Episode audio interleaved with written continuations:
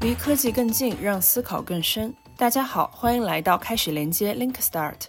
二零二四年才开始，就有数以万计的科技爱好者齐聚拉斯维加斯。但这群极客们并非冲着赌场，而是为了全球最盛大的消费类电子产品展 CES。这是一场极具前瞻性的科技盛宴，从智能家居、陪伴机器人，到植入大模型能力的电动牙刷和运动跑鞋，每一项都散发着未来的光芒。本期播客，我们邀请到在 CES 一线探展的科技媒体记者们，共同讨论那些令人眼前一亮的新产品。欢迎我们的主持人极客公园副主编靖宇，一起揭开 CES 2024的科技奇迹。大家好啊，今天呢，然后我也是邀请到了我的两位同事和我的一位好朋友，和大家一起去来。聊一聊今年这个 CES 2024上到底有什么东西好玩，有什么东西让我们感到非常感兴趣，要推荐给大家。今年的这个呃 CES 展会呢，是可以说是非常的热闹，因为大家知道前两三年这个疫情的时候呢，这个 CES 这个全球最大的消费电子展，其实它是从线下展会变成了线上。那其实 CES 展会就是大家看的就是这样一个热闹，这样一个大家人挤人，然后看到那些好玩的东西，有点像逛庙逛这种科技庙会的这样一个感觉。其实你没了这个感觉，如果单纯从线上看的话，就是它是消失了它的这样一个氛围。所以呢，在今年 CES 2024，那其实它相当于是这个疫情后复苏的这样一届。今年可以说是非常的热闹。那其实有数据显示，今年有超过四千多家中外的展商，其实都去到咱们这个 CES 去放出它的这个新产品。可能一个绕不开的一个主题就是 AI，对吧？这个 CS 展会之前呢，大家预测说，你可能从牙刷到这个智能马桶盖，可能这次都要接入大模型了。就是在你这个上厕所蹲坑的时候，也要有大模型来和你聊天，让你不无聊，对，让你上厕所更加的方便。有可能会是这样，是不是这样呢？就是其实我们有这个前方的好友们，然后已经这个体验过了，到时候呃今天也会和大家去呃一起来聊这个事情。OK，话不多说，邀请上我的两位同事和我的好朋友。那我先介绍一下，这一个是呃李源，是我们极客公园的记者，我的同事，是这个专门去看 AI 和消费电子的。中间的这位是永亮，是我们这个极客公园的主笔，然后他主要看的是汽车。今年 CES 上有很多汽车的新闻，他到时候会和大家去一起去来探讨。然后这位戴戴着墨镜，就是非常酷，看起来像一个 rapper 的这个同学，是我们公园的老友，也是这个科技媒体的从业者，呃，这个 Allen。那行，三位这个跟大家去打个招呼。Hello，这个招呼打的太简单了吧？永亮和艾伦打一个招呼。呃，我是极客公园永亮，刚才那个金老师已经介绍我了。然后想待会儿的话跟大家一起来分享一下今年 CES 在汽车领域的一些进展，包括那个艾伦在现场也可以待会儿跟我们一起来聊一下。大家好，我是 Alan，我应该今年是第二年来 CES 了，然后现场应该还是蛮多有意思的，一会儿可以跟大家分享一下。对，Alan，你那你刚才说你是这个第二次呃去这个 CES，那你第一次去是啥时候？第一次去应该是疫情之前吧，疫情之前大概是啊，我印象中就是索尼第一次发呃他们的概念车的时候，呃，疫情之前，疫情之前最后一届，最后一届应该线上应该是二一年，对，二一年年初的时候。当时疫情其实已经爆发了嘛，然后但是 CES 还照常举行，然后那应该就是国内应该不光是我我的最当时的最后一届，因为疫情之前国内大部分人最后一届，对，然后中间 CES 他们也暂停过一两年嘛，所以说这让这次规模变得比较大的原因就是大家好不容易能放松了，然后能来回逛了，所以这次国内来的人还是真真的是特别多，真的人特别多。你这次，然后就是因为你是亲身到了这个 CES 这边嘛，第一天大概走了有多少？就我看很多媒体都说他要走这个三万步，这一个逛展就要走这个 对十公里这样一个感觉，给大家去看所有的这个东西。是的，差不多应该看安排吧，因为如果你第一天就去看室外展区的话，那确实是特别多。但是 Vegas 他们也有考虑到这一点嘛，所以有他们市区有一些 Shadow Bus 之类的，但是也确实特别多。我应该大概走了。应该也有四万多步了左右，反正是我的 Apple Watch 一直提示我，就是你是不是在跑步？我说我不是在跑步，我只是在赶下一个场，只是在赶场。对对，反正是确实蛮累的。但是但是第一天第一天应该是最让人激动的，因为看到了太多新东西了。对，嗯，有哪些会让你这个印象会比较深刻的？呃，印象比较深刻的，因为我本身是做 AI 相关的嘛，然后我看到的更多的就是。大家在生成式 AI 上面的一些新品，因为 AI 本身是一个二三年的一个趋势嘛，它不是一个比较新的东西。但是今年我觉得你相对于二三年趋势最重要的改变，应该就是大家从呃一些 assistant assistant 就是助手嘛，assistant 变成 companion，就是助呃就是一些伴侣的概念。然后围绕这个概念有很多新品的发布。然后我觉得从硬件到软件都有很多。你比如说三星啦、LG，就刚才我提到三星、LG，他们都会发一些硬件的新品。你包括 Rabbit 到 AI，他们发了一个像手机一样，说是手机，但是不是手机。但它嗯，现场很多人谈论嘛，因为他们在说说正经的来讲，他们没有参加 CES，在在现现场很多人谈论他们，他然后大家都会觉得这个是手机下一个时代，呃，逐逐渐应该演进的形态。对。所以说，companion 是 companion 是一个比较比较，我觉得是一个比较成熟的概念了，已经是在 CS 上。嗯，你一提到这个 AI companion，然后其实大家会想到就是像这个 Character AI，然后包括一些呃之前咱们去呃呃看得到的那些呃角色扮演类的这种 AI，或者是甚至说那种呃小型的机器人或者机器狗，就这种可能会让大家想到这个陪伴的这样一个概念。那其实你会觉得说。呃，这次去逛逛展，其实呃，AI companion 这样一个 AI 陪伴的一个概念，它其实会泛化到更广、更广阔的这样一个领域，是吗？对对，刚才就是嗯，比如说嘛，包包括呃，从车机到电脑，电脑主要是联想和 LG 这两家，呃，电脑就是一些 AI PC，AI PC 本质上其实也是个 AI companion 的概念。然后从电脑甚至到牙刷，甚至 一些奇奇怪怪的东西，甚至望远镜，对我现场看到一个望望远镜，他们都是号称融合了 ChatGPT 的。然后我说我，然后我还真去试了一下，后来发现他们，呃，本质上来讲只是基于 ChatGPT 的做了一个图像识别，就比如说它能实时实时判判断你你在望远镜中出现的是什么东西。就相当于说你在拿着望远镜去看这个天上的星空的时候，然后它可能会告诉你，你现在观看的是大熊星座，这这这样的。对对对，差不多就这个概念。它 听起来稍微有点搞笑，但是那个展那展台还挺火的。我觉得侧面反映一个趋势，大家都在想怎么把这个产品给落地。快速给落地，哪怕听起来稍微有有那么一点荒唐，就跟我刚才说那个那个 AI AI 融入到望远镜里边，呃，类类似类似这种这种例子在 CES 上能看到很多。然后我觉得算是一个不那么让人意外，但是能反映二三年二四年趋势。对，因为二三年大家主要是在讲就是各种的生成式 AI 嘛，但是呃你很难看到一些能对消费电子端具体能影响的产品。我跟我在国内我跟朋友们交流，他们也说。AI 行业是不是现在距消费电子端还太远了？但是我觉得这个结论到二四年年初就已经被推翻了，太多了，这种产品实在太多了。OK，然后艾伦先歇一下，然后我我问一下这个李源，作为在后方这个去看众多资料的这个同学，然后你目前的一个感受？三星和 LG 这一次的展台非常的热闹，他们也推出了特别多的产品，像刚才艾伦说到的，有两个产品就是非常受到大家的关注。一个是三星有一个圆形的包里机器人，它这个机器人呢，就是也是把 AI 说是把 AI 融入到里头，然后但是它的主要的功能是它是一个圆形的机器人，它可以跟着你四处在家里走动，然后它可以跟你对话。你想跟它，比如说让它管理你的智能家居，你让它打开灯，呃，或者是做一些分发狗粮之类的活动，它都可以操作。然后它还有一个我觉得很巧妙的设计，就是。它可以做一个投影出来，所以我觉得在未来你要跟它进行对话，然后让它播放一些什么东西，或者是就是它会有更多的可能，而不是只是一个机器人给你说话。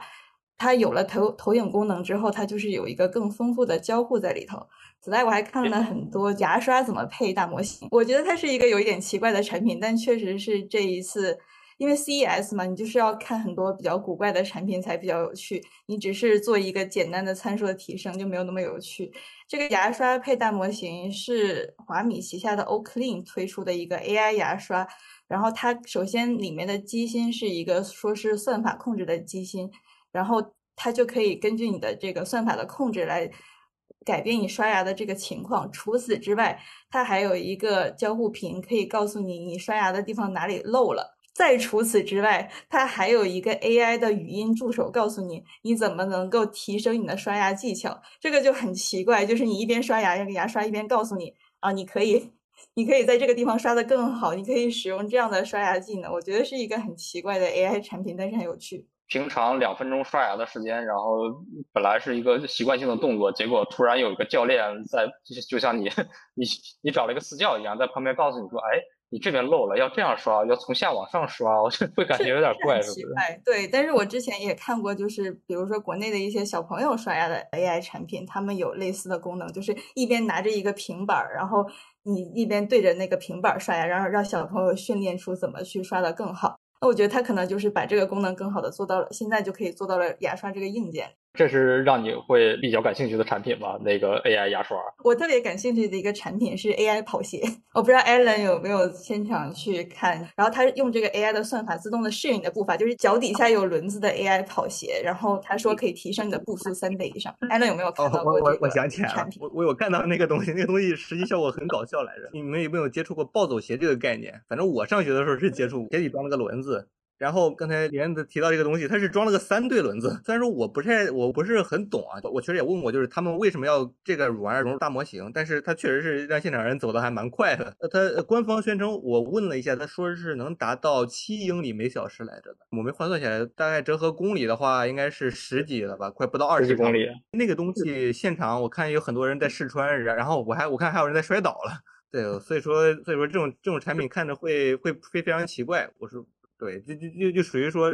属于说我我不是很能理解的东西，但是 CS 嘛，你都有有就是有这种东西才会有意思。除了这个 跑鞋之外，还有看到就是其他的，他脚底下安轮子，然后就是跑得更快。但这一个是因为他是用的算法什么的，然后他是我有看到就是现场的人那个走路的那个图，我觉得就是相对来说，因为他提提速没有提的那么快，所以相对来说他走路就有一种节奏感在里头，我觉得还挺酷的。好的，好的，好的，谢谢您，同学。我来请这个呃永亮来来去聊一下车。其实现在是一个呃科技向的这样一个产品，越来越讲讲究这个智能化。其实这些各大车厂也会在在这个 CS 上去进行很多这种呃智能技术上的这些展示。其实永亮可以聊一下，就是你看到这些大车厂也好，或者小车厂也好，它去在这个 CES 上，然后就展出了哪些科技，你会认为就是它会是未来的一个趋势？我因为在后方嘛，就是在如果有那个需要的一些细节，待会儿安安能帮我补充一下。就是我从目前看到的材料来看的话，整体上来说，相比于二零二三年的 CES 来说的话，那个今年的 CES 的话，其实主机厂的。这个整车厂的这个这个出现的频率和声量要比去年要小一些。今年可能更多的是像这种这种产业链的很多的一些公司，包括像芯片啊、汽车芯片，一些像激光雷达啊，或者像像一些这个人机交互啊，包括一些语音交互这方面，就是大众和这个宝马，呃，还有奔驰，他们都拿出来自己的一些新的一些产品。另外一个我觉得比较有意思的一个点是，就是现代摩比斯。它有一个那个有有一个一个展示，然后就是应该是可以像螃蟹一样横着走，轮轮毂电机，其实就是是一种比较前瞻性的一些技术。咱们国内就是像这种转圈比较熟悉的就是那个呃那个仰望 U 八的那个坦克掉头嘛，但是其实那个现代摩比斯的那个它就是直接，如果说你在那个侧方位停车的时候，你可以把车直接停到那个车位的侧边。然后它就直接横着就进去了，就可以进去。车轮可以有九十度的转弯，就可以直接横过来。如果大车的话，可能这个技术就很难那什么。另外，这个我就是因为汽车对于稳定性的要求非常高嘛，然后整体的这个技术应该还是就是没有完全成熟。然后就是从从那个后方的这个这个资料来看的话，就是这个技术什么时候投放，包括什么时候量产，它都没有一些规划。可能更多的是一种前瞻性的一些前沿技术的一个展示，但是还挺好玩的。然后我看到这个有咱们的这网友留言，然后说呃讲一讲小鹏的这个飞行汽车。这个对，呃，艾伦艾伦，你你在现场看到那个小鹏汇天的那个飞行汽车了吗？啊，有看到那个，因为他们第一天其实是就是你一开始进场的话，它是是用一个布包着的，啊，大家都很好奇，因为很扁嘛，我们都 猜不到他卖卖的什么药。后来展开了，他们呃还是一个，就是他们他们是做了一个自收纳的系统。然后我我然后然后他们展开之后，他呃我我我们当时很多人都以为他是不是要这要要要在现场做做飞行演示之类的。后来不是，他们他们只是在现场做了一个呃就是模拟起飞的一个姿态。但但是确实还是还是蛮震撼的。但呃我我跟国内的人就是交流一下，说是他们说是已经在国内发布了，发布的差不多，然后。呃，只是把带 O C S 上来给给这帮老外们看看嘛，但是就我现场体验来看，这帮老外们确实被震撼的不轻。对他们，他 确实这个效果还是不错的。Allen 在现场看到，他那个是一体式的，就是那个翅膀和那个车是在一起的。CES 上之前我们已经看到挺多，就是老外可能对这个概念不太陌生，纯电的飞行器这种概念，因为之前已经有挺多投入商用了。对，然后这个可能他们不是他们比较关心重点，他们比较震惊的还是一个车是怎么突然就伸出来了四个翅膀这种这种东西。对。他们对这个概念，他们之所以比较震惊，是因为他们觉得这个概念可行性还是很强的，不像国内，因为国内，比如说我跟谁讲我一个飞行汽车，他们可能会觉得这概念是有点天方夜谭了。然后，但是他们觉得这个事儿是真的，可能明年就能买到的，对吧？还是这是他们比较兴奋的一个重点。那个国外的这个飞行汽车其实已经研究了很多很多年了，然后只不过现在的呃条件下，就是不管是电池啊，包括动力模式啊，包括自动驾驶啊。就是可以让它变成了一些现实，而且有很多的一些美国的公，嗯，就是飞行汽车的公司已经上市了，而且他们已经是可以量产交付的，就是拿到了一些真正的商业牌照了。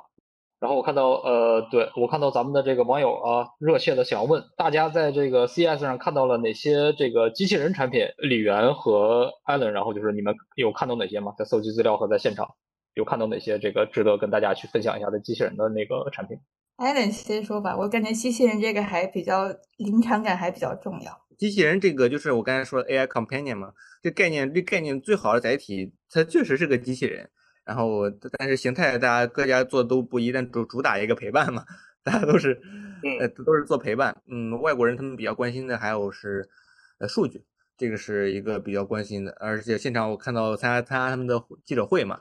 然后嗯他们大多提问的都比较尖锐，就比如说是。呃，这个数据处理了，它会不会影响到用户的隐私？这隐私会不会被拿来收集？会不会有泄露风险？这个是他们比较关心的一个重点。就是眼下来讲，呃，AI Companion 他们能在机器人上应用，而且变得越来越聪明，这个几乎已经不是预言了，就是几乎就是二四年已经会成为成为现实的一个应用场景。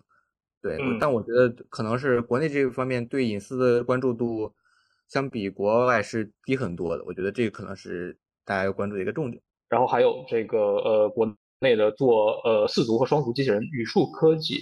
然后他们也是带了他的这个呃他们的那个人形机器人，然后包括他的那个四足的那个机器狗，然后他的那个机器狗好像这个就带了七台这个用来展示的，结果还被人订了两台，就 直接现场就卖了。对宇树科技的这个机器人，在我去年。二零二三年大概六七月左右去机器人大会的时候，也看到了他这个机器人。当时我跟展台的人聊天的时候，他就说他的这个机器人是国内比较早的一批可以行走的机器人，但是很遗憾它就没有在展台展出。我问了一下，他就说，呃，他们这个机器人因为动力比较大，然后当时场地比较小，他们担心就出什么问题，然后砸到了会会比较那个。然后但是这一次在 CES，我看到他们是有进行一个行走的展示的。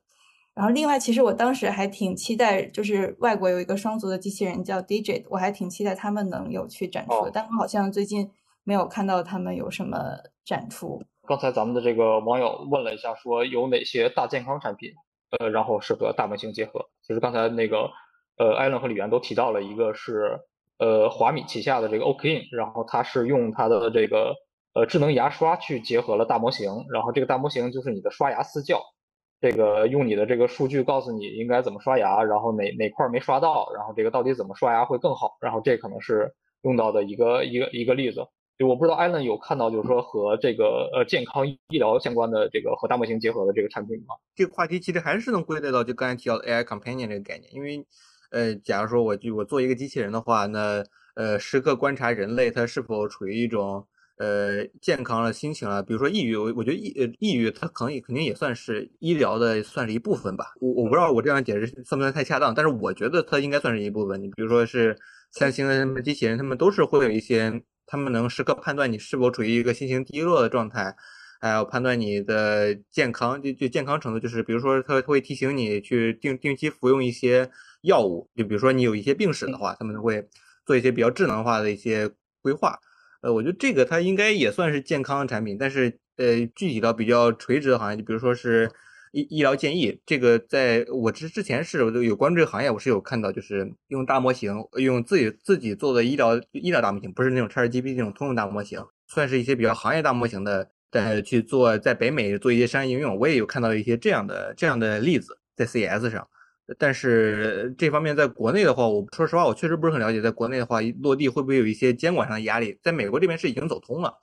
你比如说，他们一些当地的一些医疗，呃，医疗协会就已经开始用生成式大模型去给你做一些诊断，帮帮帮助医师做一些诊断，而不是是去直接做诊断。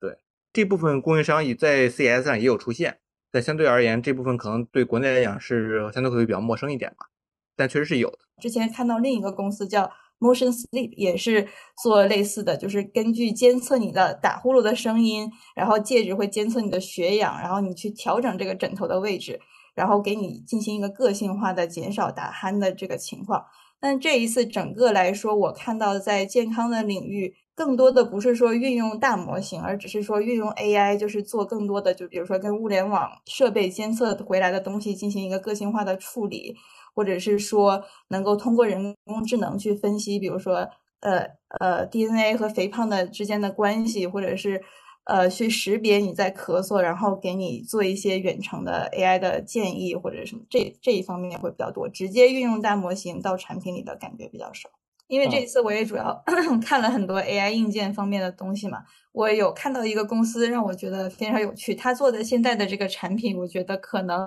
还不是一个特别能够商业化的东西，但是我觉得就是一个非常有意义的产品，它叫 AI Guided Limited，它是一个香港的公司，它这次也是获得了二零二四 CES Innovation Awards，呃，就是一个 CES 的创新奖，嗯，他做的东西是一个 AI 腰带。我觉得它很好的结合了，就是当下 AI 做的比较好的几个技术，比如说它这个 AI 腰带，首先就是因为 AI 视觉已经发展了，可能从呃十年左右了，就是 AI 视觉已经做的非常好了，它这个 AI 腰带就是内置了边缘计算的视觉识别。然后呢，它是给盲人做的一个无障碍的技术，就是你把这个 AI 腰带围到了你的腰上之后呢，它本身有一个不同的摄像头在不同的位置，然后它可以对周围的环境进行边缘识别，呃，边缘计算的视觉识别，然后通过网络连接呢，它可以跟你进行语音交互。我觉得语音交互这个东西对于我们正常人来，就是对于我们健全的人来说，可能。你要一边走路或者一边什么，总要去跟一个模型进行语音交互的话，可能并不是一个很好的体验。但是对于盲人来说，我觉得就是一个非常好的点。就是现在可能它这个语音交互还是需要就是通过网络连接什么的，然后接去接模型什么。但我觉得它这个东西如果未来能够做到，就是比如说，呃，视觉识别也进行边缘计算，然后语音交互也进行边缘计算，然后给盲人一个非常好的导航的体验的话。我觉得将是一个非常有意思的产品，就可能它的市场永远都不会那么大，但是我觉得它是一个非常有意义的产品。呃，艾伦，如果让你选一个这个你感兴趣的产品，你你会认为这节 CES，然后你你最感感兴趣的一个产品？嗯，我其实选择会有点奇怪，我是因为我看到那个沃尔玛他们在现场展示了一个，展示了一个是，呃，因为他们沃尔玛是卖百货的嘛，然后他们展示了一个 AI 吹风机，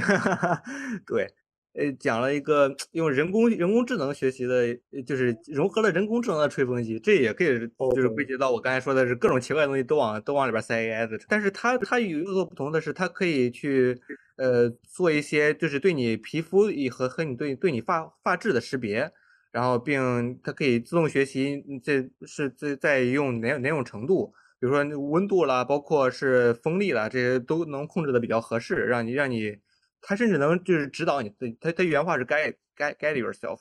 就是指导你去吹出什么样的发型。我觉得，对，我觉得这种东西还是可能就是就跟真的跟我说一样，你听着很奇怪，但是当你真的了解了这个原理之后，我会觉得哇，我有点，我就真的有点需要这种东西，真的就是沃尔玛的 AI 吹风机，我就我想买一个。你直接现场就下单了是不是？现在就在你的就在你的包里是不是？真的，我觉得这这种这种生活场景就是还真的蛮有用的，就是哪怕哪怕一开始听起来很奇怪，我在来 CS 之前，我也会觉得这种东西怎么听起来